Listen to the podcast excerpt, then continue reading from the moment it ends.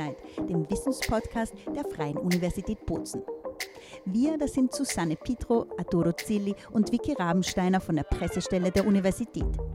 Wir sprechen abwechselnd mit Professorinnen und Professoren der Uni BZ über Forschungsagenden, die unser Leben beeinflussen. In unserem ersten Episodenblock drehen sich unsere Gespräche um die Frage Pandemie, was nun? Pandemie, was nun? Unser heutiger Gast ist Jeanette Hoffmann, Professorin für deutsche Literatur und Kinderliteratur an der Fakultät für Bildungswissenschaften. Professor Hoffmann wechselte im Jänner 2020 von der TU Dresden an die Universität in Brixen Kurz danach brach schon die Pandemie aus, was dazu führte, dass sie nur wenige ihrer Kolleginnen und Kollegen an der Fakultät für Bildungswissenschaften persönlich kennenlernen konnte. Sie selbst studierte die Fächer Deutsch, Mathematik, evangelische Religion und Erziehungswissenschaft für das Lehramt Primarstufe sowie interkulturelle Pädagogik mit der Fremdsprache Polnisch. Jeanette Hoffmann arbeitete als Kulturassistentin des Instituts für Auslandsbeziehungen in Opole, Polen und als wissenschaftliche Mitarbeiterin an der Freien Universität Berlin, wo sie mit der mehrfach ausgezeichneten Studie über literarische Gespräche im interkulturellen Kontext promovierte. Ihr zweites Staatsexamen absolvierte sie an einer Montessori-Grundschule in Berlin. Forschungsmäßig legte sie ihren Schwerpunkt auf die Themen grafisches Erzählen, literarisches Lernen und Sprachbildung, Kinder- und Jugendliteratur und ihre Didaktik, Lese- und Mediensozialisation sowie interkulturelles Lernen und Mehrsprachigkeit. Ich habe nun Professor Jeanette Hoffmann zu mir ins Studio eingeladen, um gemeinsam einen Blick auf die Zeit nach Covid zu werfen, aber auch um das aufzuarbeiten, was der Fernunterricht speziell mit den kleineren Kindern gemacht hat. Frau Professor Hoffmann, gerade ist Ihre Konferenz Erzählen als kulturelle Praxis zu Ende gegangen. Brauchen wir jetzt in Zeiten der Postpandemie mehr Zeit für das Storytelling, also mehr Zeit für das Erzählen und auch das Reflektieren? Ja, unbedingt. Also meine Kollegin Christian Maria Gatti und ich, als wir die Tagung organisiert haben, haben wir uns ein Thema gesucht, das trägt, auch über die Zeiten hinweg, über die verschiedenen, aber auch Grenzen der Sprachen hinweg. Und ich denke, wir haben viele Erfahrungen, also wie Erwachsenen, die Kinder in ihren jeweiligen Lebenssituationen und alle miteinander äh, gemacht in der Pandemiezeit, in der ähm, sozialen auch Isolierung. Und äh, diese Erfahrungen, die brauchen, ähm, die müssen in eine Form gebracht werden, die müssen strukturiert, die müssen aufgearbeitet werden. Und dafür können ähm, Erzählungen hilfreich sein, also das eigene Erzählen von diesen Erfahrungen, um sie handhabbar zu machen. Aber auch Literatur kann hier einen Anlass bieten, über die Erfahrungen ins Gespräch zu kommen, sich mit anderen Figuren in Beziehung zu setzen. Und ich denke gerade für uns Erwachsenen zum Beispiel ein im letzten Jahr erschienener Roman von Julie C über Menschen kann hier eben eine Möglichkeit sein, zum Beispiel auch unterschiedliche Umgehensweisen mit dieser sozialen Distanz zu thematisieren oder eben die eigenen Gedanken dazu, die eigenen Reflexionen und aber auch die eigenen positiven wie aber auch negativen Erfahrungen. Sie sprechen die Reflexionen an. Welches Feedback haben Sie denn jetzt von den Teilnehmerinnen der Konferenz erhalten? Eben vor allem auch im Hinblick auf die Themen der Kompetenzorientierung, die dem Wunsch nach selbstgenügsamen Erzählen, wie Sie es auch in Ihrer Broschüre angekündigt äh, haben, die dem ja konträr gegenüberstehen. Also wir haben insgesamt von den Teilnehmern recht positive Rückmeldungen bekommen zur Konferenz.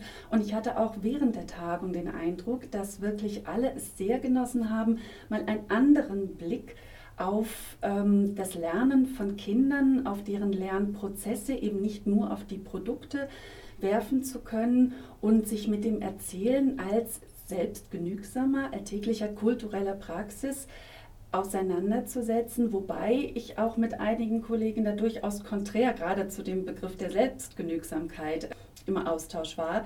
Uns ging es darum, die, den Eigensinn und ja elementare anthropologische Bedeutung des Erzählens ähm, hervorzustreichen. Mein Kollege ähm, Johannes Merkel aus Bremen hat das mal sehr schön ausgedrückt. Kein Kind und auch kein Erwachsener erzählt Geschichten um äh, die kommunikative oder kognitive Kompetenz ähm, zu steigern oder Diskursstrategien sich anzueignen. Wir erzählen, um uns unserer eigenen Erfahrung bewusst zu werden, um sie zu strukturieren, um unsere Identitäten zu bilden. Wir erzählen, um uns zu verständigen, miteinander auszutauschen, uns einander anzunähern, aber auch die unterschiedlichen Perspektiven im Erzählen stehen lassen zu können.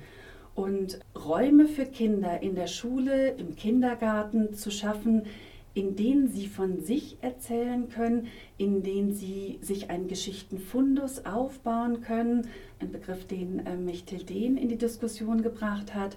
Also an der Art und Weise, wie man Geschichten in unserer Kultur erzählt, an der Erfahrungshaftigkeit von Geschichten teilhaben zu können und auch die, die Geschichten der Kinder als erzählwürdig zu erachten.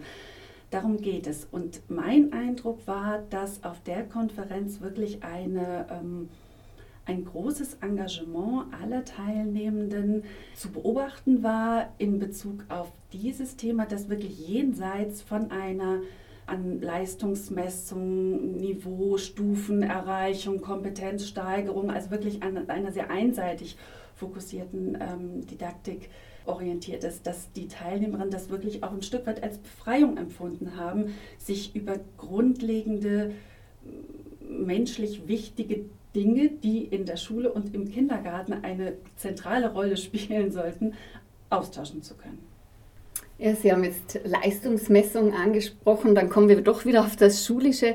Sie lernen an der Fakultät für Bildungswissenschaften die Fächer Deutsche Literatur und Kinderliteratur. Sehen Sie am literarischen Markt, dass jetzt auch zunehmend Kinderliteratur zum Thema Covid erschienen ist? Ja, das kann man beobachten, wobei der literarische Markt ja ein etwas langsamerer ist. Es dauert sehr lange, bis wirklich auch gute Bücher geschrieben sind, bis sie publiziert werden. Das heißt, wirklich ähm, nennenswerte Veröffentlichungen im Bereich der Kinderliteratur, sowohl was ähm, die Sachliteratur als auch Bilderbücher, Kinder- und Jugendromane anbetrifft, sind eben erst wirklich Ende letzten, Anfang diesen Jahres erschienen. Das heißt, zu Beginn der Pandemie gab es die ein oder andere Veröffentlichung, die aber eher ein eben auch sehr funktional ähm, ausgerichteten Charakter hat und nicht im engeren Sinne Literatur war, aber natürlich auch dennoch zu der Zeit direkt ihre Bedeutung hatte. Und ähm, aktuell ähm, kann man nennen zum Beispiel ein, ein, Sachbuch, was von Axel Scheffler illustriert war, den viele durch den Gryffalo kennen, zum Coronavirus. Ein Bilderbuch und die Menschen blieben zu Hause von Kitty Omaura von Otisha Mamun, Das stumme Haus beispielsweise oder von Martin Schäuble Cleanland, ein Jugendroman, verschiedene Texte, die mit ähm, sowohl in der Zukunft als Science Fiction spielen, als auch in der Vergangenheit eher als Abenteuerroman äh, aufgebaut wurden oder eben wirklich sachorientiert Informationen geben. Die Schwierigkeit bei den Sachbüchern ist wirklich in der Zeit, dass meistens sich die Bedingungen, Konditionen und so weiter und Erkenntnisse auch medizinischen Fortschritte sozusagen sich bereits gewandelt hatten, wenn das Buch dann erschienen war. Also es ist wirklich die Flüchtigkeit, die hier die Literatur für große Herausforderungen stellt. Und ähm, hier ist dann aber auch eben auf das Digitale hinzuweisen, was in der Corona-Zeit einen enormen Aufschwung bekommen hat. Ich denke auch viele Ängste, auch bei uns Dozenten an der Universität, bei vielen Lehrerinnen und Lehrern an den Schulen und auch bei den Kindern sind abgebaut worden. Wir sind jetzt viel bewandter auch in der digitalen Kommunikation und hier ist eben auch in der Literatur beispielsweise bei dem von Axel Scheffler auch illustrierten Sachbuch Coronavirus, das online erschienen ist, oder beispielsweise auch ein, ein Kapitel im Blogformat von Silke Lambeck zu ihrer Reihe Matti und mein Freund ähm, Otto das wilde Leben und ich. Ein Blog Matti und Otto bleiben zu Hause, der mich damals, ich kann mich erinnern, im April 2020 zum ersten Mal wieder richtig zum Lachen gebracht hat bei der Lektüre. Sie haben jetzt eine Reihe von Buchtiteln aufgezählt. Haben Sie auch ein Feedback, wie diese Titel bei Kindern ankommen? Coronavirus im Leben, Coronavirus auch am Abend beim erzählerischen Vorlesen. Wie reagieren Kinder auf Covid, Corona in der Kinderliteratur? sehr unterschiedlich. Also einmal kann es eine Möglichkeit darstellen, äh, wirklich sich mit dieser Situation, gerade wenn ich zum Beispiel an Silke Langnecks Blog denke, zu Mathe und Otto bleiben zu Hause, wirklich im Lachen, im Humor, in der Komik äh, wirklich eine befreiende Auseinandersetzung zu finden und wirklich diese eigenen, auch manchmal ja sehr verrückten Lebenssituationen, in denen man sich dann bewegt, wenn alle zu Hause vor dem Computer sitzen, man sich selbst noch um die Zeiten äh, rangeln muss oder der Sohn Schlagzeugunterricht hat, während die Mutter ihre Vorlesung halten muss und die Familie das aber erst eine halbe Stunde vorher merkt, dass es hier eine kleine Kollision gibt. Sowas kann dann natürlich ähm, in Literatur wirklich ja, befreiend ähm, durchs Lachen ähm, bearbeitet werden, auch ein Stück weit. Auf der anderen Seite habe ich zum Beispiel gerade bei meiner jüngsten, damals noch äh, fünf- oder sechsjährigen Tochter dann erlebt, dass sie sich auch distanziert zeigte gegenüber den Bilderbüchern und ich merkte, dass sie in der Zeit, die wir lesend, vorlesend miteinander verbringen, gerne in andere Welten, die eben genau zu der Zeit nicht möglich waren, äh, bewegen wollte und sozusagen Freiheit imaginieren, die es eben in einer Phase beispielsweise, wo man wirklich aufs häusliche Umfeld zurückgeworfen war, so in der Form nicht gab. Und ich denke, das muss man akzeptieren. Bücher sind ein Gesprächsangebot aber entscheiden tun letztendlich die Kinder, was sie davon annehmen, was sie interessiert. Und da sollten wir Erwachsene uns auch nach den Bedürfnissen und Fragen und äh, Interessen der Kinder richten. Und das nicht nur im privaten, sondern auch im schulischen und, ähm, Kontext und im Kontext des Kindergartens. Sie selbst, jetzt haben Sie eine kleine Anekdote von Ihren Kindern erzählt, Sie selbst sind Mutter von drei Kindern. War die Zeit des auf sich zurückgeworfen Seins auch eine Möglichkeit für Sie, mehr zu erzählen und mehr für die Sprachbildung der Kinder zu tun? Machen Sie das auch ganz bewusst? Ich hätte es gerne stärker getan, muss ich ganz ehrlich sagen, denn ich glaube, die äh, Situation in der Pandemie hat dazu geführt und auch die vielen äh, Lockdowns, die wir erlebt haben, sowohl in der gesamten Gesellschaft dann als aber auch Teil-Lockdowns, wenn praktisch Kinder in ihren jeweiligen Klassen oder Lerngruppen in Quarantäne waren, dass die Herausforderung, den Alltag, auch den Arbeits- und Familienalltag zu meistern, erstmal enorm gestiegen sind. Und denke, diese Zeiten wurden auch ganz unterschiedlich erlebt. Es gab viele Menschen, die ihre Arbeit verloren haben, sehr viel Zeit zur Verfügung hatten, aber von existenziellen Sorgen und Nöten geplagt waren und sich eben auch hier um vieles anderes kümmern mussten und dann doch von der Freizeit nicht mehr ähm, so viel blieb oder andere eben, ähm, die weiter ihrer Arbeit im Homeoffice nachgehen konnten, jedoch für die technische Einrichtung und äh, die digitale Umsetzung beispielsweise didaktische Arrangements umso mehr Zeit ähm, sich nehmen mussten um ihre Arbeit vorzubereiten oder dann eben auch durchzuführen. Und ich muss gestehen, ich habe manches Mal den Eindruck gehabt, dass ich mehr Zeit mit meinen Studierenden im Gespräch über Kinderliteratur verbringe, also insbesondere dann auch während des Semesters, als ich selbst beispielsweise mit meinen eigenen Kindern vorlesend oder erzählend mich mit Kinderliteratur beschäftigt hätte.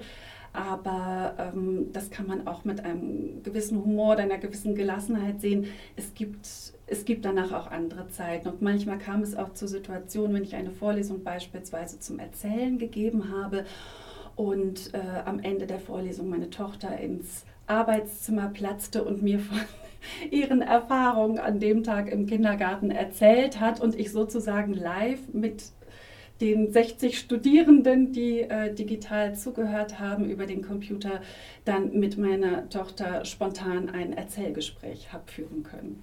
Eben, apropos Studierende, Ihre Studenten sind äh, und Studentinnen sind künftige Lehrkräfte in der Grundschule und auch pädagogische Fachkräfte in den Kindergarten. Ausgehend von diesem Beispiel, was versuchen Sie Ihren Studierenden eigentlich mitzugeben aus dieser Corona-Erfahrung? Da würde ich mich zunächst mal anschließen auch an meine Kollegin Ulrike Stadler-Altmann, die von der Gelassenheit äh, gesprochen hat. Und ich denke, das würde uns allen sehr gut ein, ein Stück weit gelassen und auch mit der eigenen Unperfektheit umzugehen oder mit Situationen, die improvisiert werden müssen. Da auch die Ansprüche etwas niedriger zu stellen, beziehungsweise eben auf das Eigentliche, auf das Elementare sich zu besinnen und äh, sich auch auf das Wesentliche zu konzentrieren. Denn die digitalen Möglichkeiten haben einmal viele Freiräume geschaffen. Man braucht beispielsweise nicht mehr ähm, ja, viel Zeit auch für Wege zu investieren zu bestimmten Orten oder beispielsweise bei Konferenzen ähm, wissenschaftlichen dass dort die Beteiligung oder der Austausch auch im internationalen Kontext ja um ein so vieles einfacher, schneller und möglicher wurde. Aber natürlich auch die Möglichkeiten werden zahlreich. Also die, die digitalen Angebote, die sind so enorm und intensiv geworden, dass es hier auch eine Auswahl bedarf oder eben auch mal eines Offlines, ähm, um Zeit wirklich auch für sich selbst, für die Menschen um einen herum und sei es dann eben die Kindergartengruppe, die Grundschulklasse ähm, zu haben und sich nur auf eine Geschichte zu konzentrieren und nicht gleich die äh, mannigfaltigen digitalen Anschlussmöglichkeiten noch alle mit einbeziehen zu wollen. Also ich denke wirklich, dass es dass eine Fokussierung und eine Konzentration und manchmal auch eines weniger Bedarf in der pädagogischen und didaktischen Arbeit. Sie haben auch von der Offline-Zeit gesprochen. Sie sind ja mit Ihrer Familie Anfang 2020 nach Brixen übersiedelt, also genau vor Beginn der Pandemie. Wie konnten Sie dann persönlich die Zeit des Einlebens gestalten und wie gehen Sie als Familie aus dieser Phase nun heraus? Ich muss sagen, das Einleben hat eigentlich erst ein Jahr später begonnen, denn ähm, also wirklich das gesamte ähm, oder der gesamte letzte Winter, wenn ich Phase zurückdenke, würde ich sagen, haben wir zu fünft in unserer Wohnung verbracht miteinander und äh, haben uns sozusagen im neuen häuslichen Umfeld eingelebt. Aber ähm, das wirklich soziale Leben, das hat erst in diesem Sommer begonnen, doch mit einiger Verzögerung was ich sehr positiv erlebt habe in, innerhalb des ersten Jahres war die evangelische Kirchengemeinde hier in Bozen bzw. auch in Brixen, deren Gottesdienst regelmäßig einmal im Monat stattfand, wo sozusagen ein öffentliches Leben im sozialen Raum auch mit kulturellem Angebot, beispielsweise der Musik, die mein Kollege Johann van der Sand gestaltet hat, das war wirklich ein, ein sehr herzliches Willkommenheißen und natürlich die digitalen Kontakte, die wir haben, aufbauen können, jeweils auch mit allen Kolleginnen hier an der Fakultät. Ich bin so froh und dankbar eben über diese Möglichkeiten, die es über alle Distanzen hinweg ähm, geschaffen hat. Und wir haben es auch mit Christina Maria Gatti beispielsweise geschafft, in anderthalb Jahren digitalen ja, Miteinanders eine doch, wie ich denke, sehr, sehr fruchtbare äh, interessante Tagung zu organisieren und ja, uns natürlich in der Zeit auch als Kolleginnen intensiv auszutauschen und auch mit unseren jeweiligen Perspektiven näher zu kommen. Und jetzt gerade genieße ich es sehr, die Kontakte, die ich über eben eineinhalb Jahre digital aufgebaut habe, die Menschen, die ich bislang nur aus der digitalen Kommunikation kenne, wirklich auch persönlich vor Ort zu treffen, ihnen zu begegnen und merke schon auch, dass man an einer ganz anderen Stelle ansetzen kann und äh, dass auch die digitale Kommunikation doch einiges an Vertrautheit ermöglicht hat. Kommen wir zu Ihrer Forschung. Sie forschen zu Lese- und Mediensozialisation. Hat sich besonders bei den Kindern in den vergangenen anderthalb Jahren etwas wesentlich verändert bzw. auch verschoben, eben hin zu den digitalen Medien? Ja, also hier ist auch auf die Forschung zu verweisen, beispielsweise ähm, die GYM-Studie, die ähm, natürlich auch einen Ansprung an digitalen Aktivitäten verzeichnet hat, jetzt in der Zeit, die, wo viele eben auch auf digitale Kommunikation ähm, zurückgeworfen waren oder auch wo Medienbeschaffung über äh, digitale Kanäle erfolgte. Gleichzeitig wurde aber auch, und das fand ich sehr interessant als Ergebnis, ein Anstieg der Lesezeit beobachtet. Ein deutlicher Anstieg der Lesezeit, also wirklich schriftorientierten, buchorientierten Lesezeit. Auch die, auch die digitale Rezeption erfolgt ja oft schriftbasiert. Und ich denke, dass mitunter auch der ein oder die andere Leserin in der Zeit die eigene Lesepraxis ausgebaut, vertieft hat. Denn ähm, das Lesen hat ja auch während der gesamten Pandemie und auch durch die Lockdown-Phasen hindurch ermöglicht, in der Imagination in andere Welten einzutauchen, in andere Welten einzusteigen. Und, und nicht nur in Büchern, nicht nur in schriftbasierter Form, sondern auch durch audiovisuelle Medien, ob es durch Filme, durch Serien oder auch durch Postcards, äh, Postcasts im Internet ähm, und somit auch einem Alltag, der eher trist oder ähm, ja, indem man auf sich allein ein Stück weit zurückgeworfen ist, zu überwinden und in der Imagination ein Leben zu führen, mit anderen Figuren sich auseinanderzusetzen, ähm, dass einem auch das andere Leben und die Freiheiten und die Schönheiten des Lebens doch immer wieder aufzeigt. Und so hat Literatur hier eine Möglichkeit und ich denke, das zeigen eben auch die Ergebnisse, dass sich das Lesen deutlich verlängert und intensiviert hat, dass Kinder diesen Weg suchen. Sie haben jetzt im Gespräch schon über Selbstgenügsamkeit beim Lesen und äh, eben die Imagination gesprochen. In Ihrem Ausbildungsweg findet sich auch die Zeit an einer Montessori-Grundschule in Berlin. Welche pädagogischen Eckpfeiler könnte man für die Lehre aus dieser Erfahrung mitnehmen? Ich ähm, schaue sehr gerne auf die Zeit an der Montessori-Grundschule in Berlin zurück, da ich hier wirklich die Gelegenheit hatte, ich habe äh, vor meinem Referendariat promoviert, sodass ich die wissenschaftliche Perspektive praktisch schon mitgebracht habe in die Schulpraxis und habe dann die zwei Jahre an der Schule intensiv genutzt, auch um vieles zu erproben im literarisch-sprachlichen Bereich, ähm, was ich mir vorher in der Theorie angeeignet oder didaktisch konzipiert habe und hier eben auch die Kinder, die Schülerinnen und Schüler wirklich von der ersten bis zur sechsten Klasse beobachten zu können in ihren Lernprozessen, in ihren Interessen, aber auch in ihrer Kritik. Und ich habe gelernt, sie wirklich sehr ernst zu nehmen und in, auch in die didaktischen Arrangements mit einzubinden einerseits ihnen Impulse, literarische Impulse zu geben, andererseits aber auch immer wieder mich selbst inspirieren zu lassen. Und ich glaube, eine der bedeutendsten Erfahrungen für mich war, mich überraschen zu lassen von meinen eigenen Schülerinnen, wirklich auf, ich habe Beiträge zur Literatur beispielsweise in Erinnerung, mit denen ich wirklich nicht gerechnet hätte, wo ich beeindruckt war, wo ich äh, Texte von Schülerinnen gelesen, die mich, die mich wirklich berührt haben mit einer poetischen Sprache, die sie gefunden haben. Und ähm, was ich meinen Schülerinnen, und ich denke, da bin ich hier in Italien und mit dem inklusiven Schulsystem auch einfach genau an der richtigen Stelle, wirklich Inklusion zu leben, mitzudenken und nicht in vorgefertigten Differenzierungsstrukturen zu verweilen oder immer nur sozusagen die Verantwortung für den Lernprozess der Kinder bei sich selbst zu sehen, was ich eben häufig in der Pädagogik oder Didaktik auch beobachten kann, sondern äh, die Kinder als Lernende, als Heranwachsende, als ins Leben, in die Literatur, ins Erzählen hineinwachsende Menschen ernst zu nehmen und sie dabei ein Stück zu begleiten. Eben, wir leben hier an der Fakultät für Bildungswissenschaften Inklusion, aber auch Mehrsprachigkeit. Das ist ein großes Thema. Die Studierenden der Bildungswissenschaften für den Primarbereich entscheiden sich für die deutsche, ladinische oder italienische Abteilung in ihrer Ausbildung, je nach künftigem Einsatzbereich.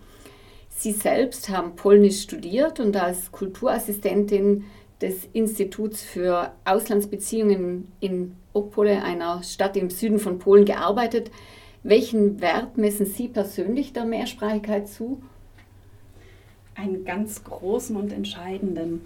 Ähm, ich selbst habe im Zuge meines interkulturellen Pädagogikstudiums die Fremdsprache Polnisch erlernt und ähm, das war damals in Münster so organisiert, dass es wirklich sich um eine Migrantenfremdsprache handelte. Also nicht die gängigen Fremdsprachen, die in der Schule ähm, gelernt werden, sondern die Sprachen der Kinder, die in dem Falle eben nach Deutschland kommen mit ihren Familien und dort eben zur Mehrsprachigkeit der Klasse beitragen. Und ich habe es immer wieder in Hospitationen, im eigenen ähm, Unterricht, bei Besuchen äh, durch meine Unterrichtsforschung als wertvoll erachtet, beispielsweise eben mit polnischsprachigen Kindern ganz anders Kontakt aufnehmen zu können. Wir haben auch Unterrichtsforschung im Rahmen eines Medienrezeptionsprojektes unter der Leitung von Professor Petra Wieler an der FU betrieben und dort beispielsweise konnte ich auch eine polnischsprachige Familie nur dazu zu gewinnen, an dem an der Interviewstudie teilzunehmen, ähm, indem ich auch in die polnische Sprache gewechselt bin und ähm, wir uns auf eine Art und Weise verständigen können, die sonst nicht möglich gewesen wäre. Für mich selbst war die Mehrsprachigkeit dieser Region und auch äh, die Mehrsprachigkeit der, ja, der Menschen in den einzelnen Einrichtungen, im Kindergarten, in der Grundschule ein entscheidender Grund, ähm, nach Brixen an die Freie Universität Bozen zu kommen.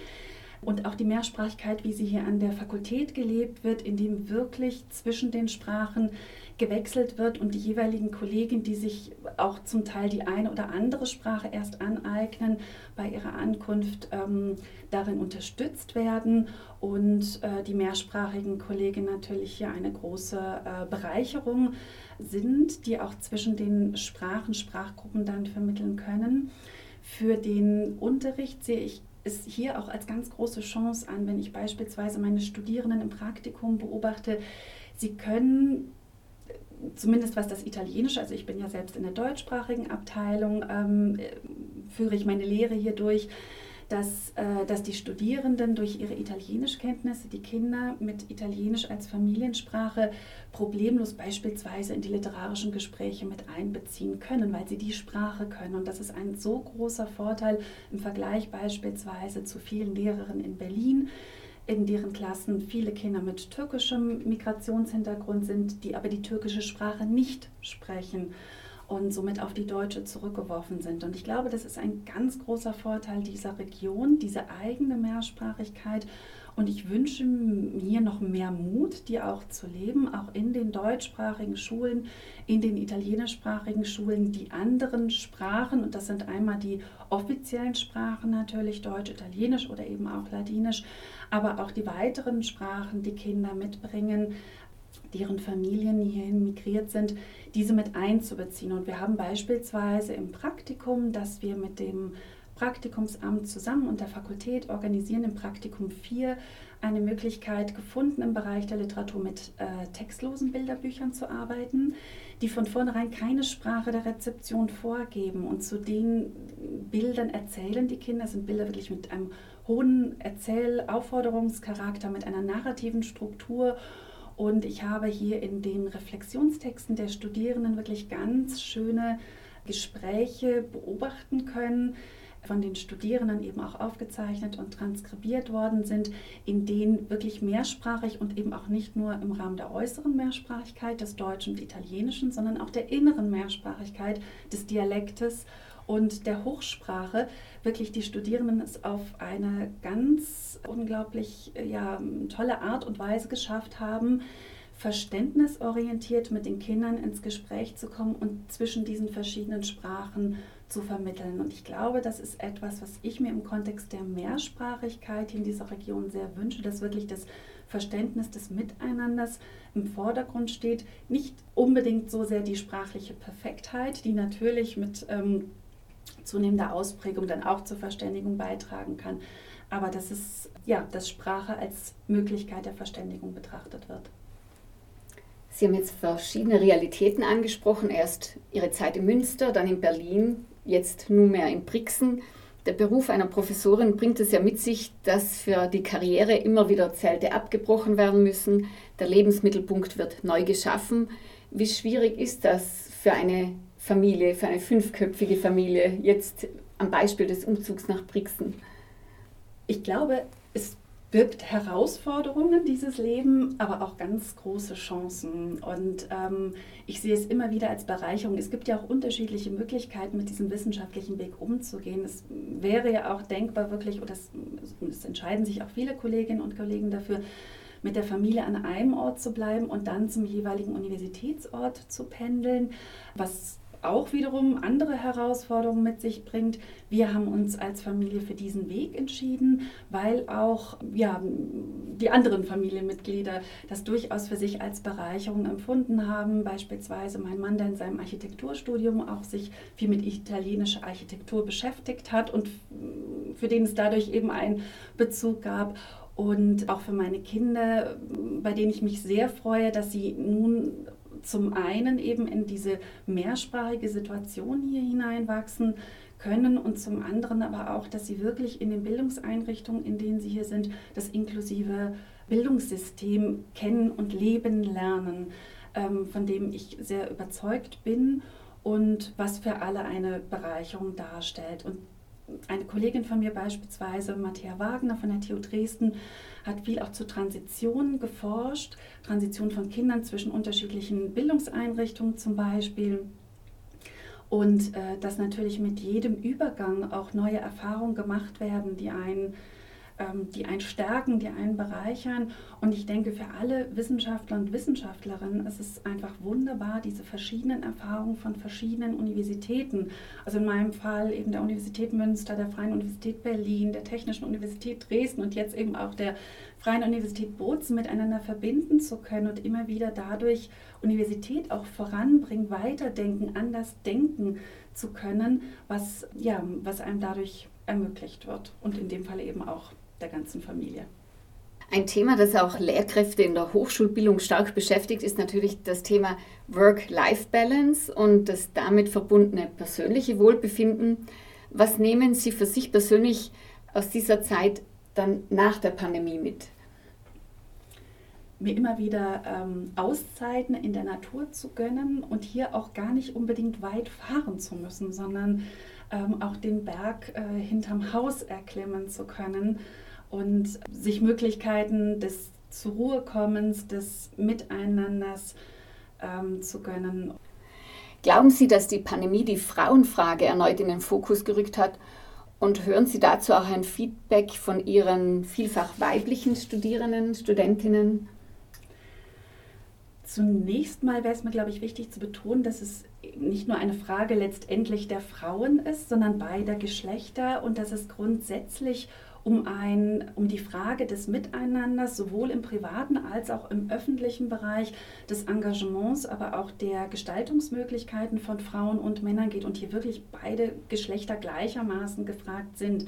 Wenngleich in der Alltagspraxis, und das haben wir natürlich auch in der Pandemie gemerkt, ähm, meist die ob Betreuungsarbeit der Kinder oder Pflege, äh, pflegebedürftige Angehörige immer noch oder verstärkt bei den Frauen liegt. Das wurde offenbar und natürlich auch die Möglichkeiten, sich dann zu artikulieren, einfach auch aus zeitlichen Gründen geringer waren, wobei hier in Südtirol ja auch ein, äh, einige Initiativen meiner Kollegin auch ähm, da waren eben Perspektiven von Frauen wirklich stark zu machen und auch in die Öffentlichkeit zu bringen. Aber grundsätzlich bin ich überzeugt davon und wünsche mir, dass wirklich äh, beide Geschlechter sich hier auf den Weg machen, um, ähm, um eine, ähm, ja, um auch diese unterschiedlichen Erfahrungen im privaten und öffentlichen Bereich ähm, in ähnlicher Weise zu machen und äh, eben auch beides, also wirklich beide Möglichkeiten, das Private und das Öffentliche, ähm, fruchtbar füreinander werden zu lassen. Denn ich glaube auch, nur dann kann das Miteinander in der Öffentlichkeit wirklich sinnvoll gestaltet werden, wenn das Private auch mit bedacht werden kann, unter anderem aus eigener Erfahrung. Was die Studierenden anbetrifft, die ich ja bislang wirklich nur online kenne als schwarze Kacheln auf meinem Bildschirm, wobei ich sagen muss, dass ich mich sehr gefreut habe, dass viele der Studierenden äh, sich getraut haben, auch in diesen Räumen ihre Kameras einzuschalten und wir uns dadurch wirklich auch ähm, ähm, ja, ein Stück weit noch persönlicher kennen. Ich habe bei manchen Studierenden doch in den Gesprächen, wir haben uns viel über Literatur natürlich ausgetauscht und hier geht es immer wieder auch um Fragen des Zusammenlebens. Ich habe hier zum Teil auch ein eher traditionelleres Frauenbild erfahren, ähm, das Studierende mitbringen oder auch in ihren Argumentationen. Hier war ein Roman, der, glaube ich, im Austausch mit den Studierenden besonders ähm, intensiver von Daniela Krien, Die Liebe im Ernstfall, wo es um fünf unterschiedliche Frauen in der Mitte ihres Lebens geht, die versuchen, andere eigene Wege mit ihren Partnern, mit ihren Familien ähm, zu gehen und doch auch immer wieder vor enorme Herausforderungen stoßen. Und ich hatte den Eindruck, dass viele Studierende etwas verwirrt waren oder durch einen Erfahrungsschatz, den sie so jetzt am Anfang noch ihres Erwachsenenlebens noch nicht gemacht haben, aber die Geschichten haben sie zum Nachdenken gebracht. Und äh, ich freue mich auf weitere Gespräche mit Studierenden, Männern und Frauen, äh, auch wenn der Großteil unserer Studierenden äh, weiblich ist, über, über das Leben in unserer Gesellschaft. Und jetzt sagen wir noch eine abschließende Frage. gewährt, immer im Hinblick auf die Hochschulwelt. Welche Veränderungen würden Sie sich bei uns an der Universität, an den Universitäten generell mit Blick auf die Frauen wünschen, auch um eine gesunde Arbeitsatmosphäre zu schaffen, beziehungsweise diese auch zu erhalten? Auch hier denke ich, dass wieder beide Geschlechter gefragt sind, an einem wirklich ähm, fruchtbaren, ertragreichen, konstruktiven Miteinander in der Hochschule zu arbeiten. Was ich mir grundsätzlich von der Universitätslandschaft wünsche, ist eine ja, Wiedererstarkung des Forschergeist, der Suche nach Erkenntnis, ähm, also der Orientierung an Inhalten und ähm, dass nicht allein die Höhe der Einwerbung der Drittmittel ähm, oder die eigene Sichtbarkeit das einzige ähm, Streben sind oder so einen großen Raum äh, bekommen, da ich denke, dass Universität eine große gesellschaftliche Verantwortung hat. Und ähm, mir wünsche, dass Universität sich hier auch auf ihre Ursprünge ähm, zurückbesennt, wirklich auch ein Korrektiv, ein ähm, für die Gesellschaft zu sein, ähm, ähm, gegenläufige Gedanken oder Tendenzen entwickeln zu können. Und insbesondere sind natürlich hier auch die Geisteswissenschaften gefragt, dieser Verantwortung ähm, ja, gerecht zu werden. Danke für das ausführliche Gespräch. Ich verabschiede mich hiermit. Am Mikrofon war Vicky Rabensteiner, Leiterin der Pressestelle der Freien Universität Bozen. Mein heutiger Gast war Jeanette Hoffmann, Professorin für deutsche Literatur und Kinderliteratur an der Fakultät für Bildungswissenschaften.